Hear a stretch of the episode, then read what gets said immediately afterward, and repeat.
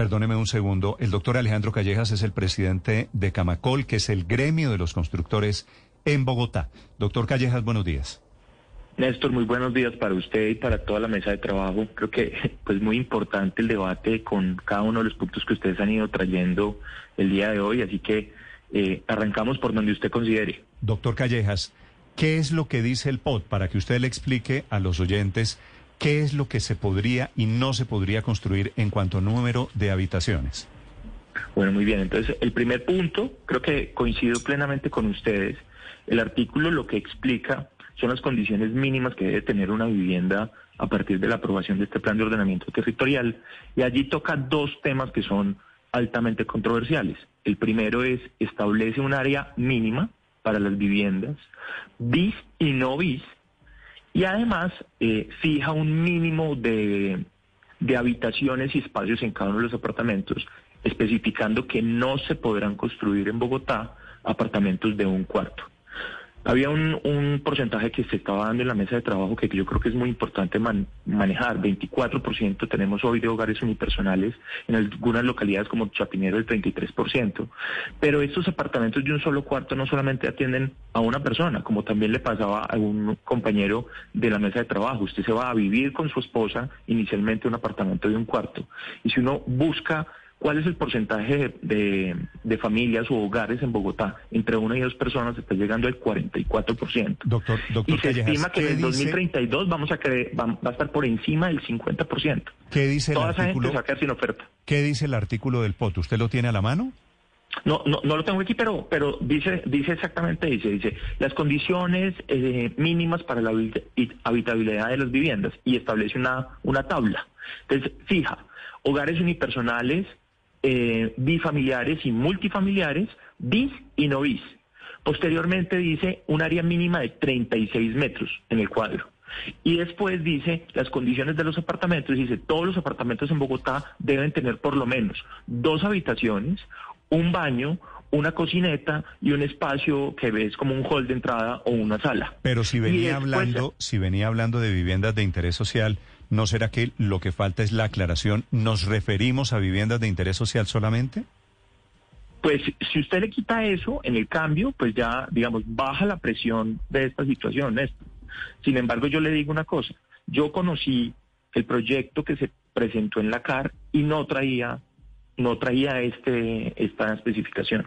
Después se presentó en el Consejo Territorial de Planeación y no traía este artículo.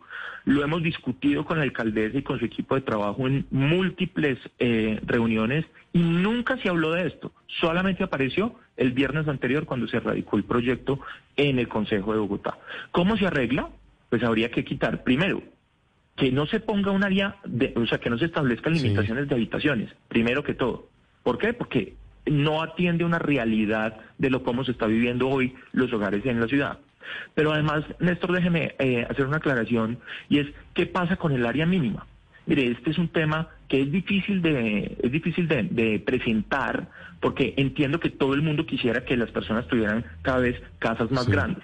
Pero eso tiene un problema. Este pote está planteando la ciudad de los 30 minutos. La ciudad de los 30 minutos es tener cerca de los servicios urbanos, el transporte, los colegios, las universidades, mm. eh, que la gente viva cerquita de esos espacios. El precio de metro cuadrado de la tierra en esos sitios es muy alta. Entonces, en la medida que usted le establezca condiciones mínimas de área, lo que hace es que empieza a expulsar la ciudad, la, digamos, a esas familias que eventualmente hoy son el 70% de los bogotanos que están comprando en áreas menores a 42 metros, las, las estaría expulsando hacia eh, pues los extramuros de la ciudad. Por no decir lo que también se planteó en la mesa de trabajo y es una preocupación que tenemos en el gremio, y la hemos compartido con la, con la alcaldesa varias veces, y es que el DANE dice que se van a crear 1. bueno, un millón de hogares, 1.76 mil hogares en los próximos 12 años. Este plan hace una apuesta por 589 mil, es decir, de primerazo, está diciendo que 500 mil tendrán que encontrar su habitación o en Cundinamarca o en una cosa peor que es la informalidad o la ilegalidad en la ciudad. Pero donde sí hace una apuesta que dice de los 500 mil eh, hogares, dice que va a ser 340 mil en renovación urbana. Néstor, en los últimos 11 años en Bogotá hemos aprobado 17 planes parciales de renovación, solamente se han podido iniciar tres y hemos podido organizar iniciar 2.000 unidades de vivienda, es decir, vamos a hacer un salto de 2.000 a 340.000, con una condición, y es, pues vamos a tener limitaciones de este tipo que estamos hablando el día de hoy, pero adicionalmente estamos generando unas cargas urbanísticas por lo menos del doble o el triple dependiendo de los tratamientos. Así que eh, el problema que se está presentando para la expulsión de la gente no va a ser de 500 mil hogares, sino de 750 mil, con las consideraciones que además estamos haciendo aquí, que desde nuestro punto no tienen ninguna justificación técnica. Y es, por ejemplo, decir que no se pueden hacer apartamentos de un cuarto, independientemente que usted, que usted tenga, o sea, que no sea un, un apartamento bis un apartamento de 150 metros, si usted lo quiere tener de un cuarto, no lo puede hacer, porque como hay una limitación en el POT, no le van a dar una licencia de urbanismo y construcción a un constructor para que desarrolle ese proyecto. Pero doctor Callejas, después de conocerse este, entre comillas, mico, porque usted dice pues que eso nunca se había hablado, ¿usted ha tenido oportunidad de hablar con los funcionarios de la administración distrital y si lo ha hecho, qué dicen? Pues la verdad no he podido entender muy bien las explicaciones. Ayer, de hecho, eh, se planteó esto por varios concejales en el, en el debate que se estaba haciendo en el Cabildo. Y la explicación siempre aterrizaba en los temas BIS, eh, en, un, en un nuevo modelo de vivienda que están llamando vivienda colectiva, que no tiene nada que ver con esta situación. Eh, realmente para nosotros, pues yo, yo, yo lo que creo, al igual que ustedes, es que esto es un error y que esperamos lo puedan corregir. Eso es sinceramente lo que estamos esperando. Sí. ¿Y usted se ha reunido con los concejales? Porque tengo entendido que los ponentes dicen que no van a, presentar ponencia favorable. ¿Usted ha hablado con alguien en el consejo? No, pues yo sí he empezado a hablar, por supuesto, con muchos concejales eh, de diferentes bancadas, eh, tanto de las bancadas de gobierno como las bancadas de oposición, eh, con concejales que están en la comisión del POT, con concejales que están por fuera de ella en la plenaria. un poco mostrando técnicamente nuestras preocupaciones frente al plan, que básicamente son estas que les acabo de contar, el tema de la producción de vivienda, las metas de vivienda y la organización que tenemos que tener de ella. Un segundo punto que es clave, que es todo esto de la norma urbana, que nosotros lo consideramos que realmente tiene unas limitaciones exageradas desde las cargas y la intervención del Estado en este tipo de cosas. Y hay un tercer punto que eventualmente lo podemos revisar cuando ustedes lo consideren, que son los temas de seguridad jurídica. Hay más de 60 trámites que están en este momento absolutamente indeterminados en el plan.